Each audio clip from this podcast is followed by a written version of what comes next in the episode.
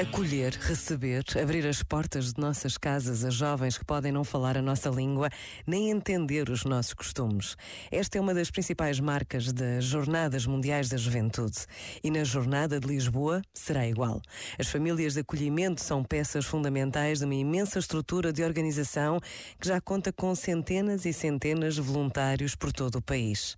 No caso das famílias de acolhimento, as condições são simples ter espaço para acolher dois jovens que possam dormir e dar-lhes o pequeno almoço durante a semana da jornada.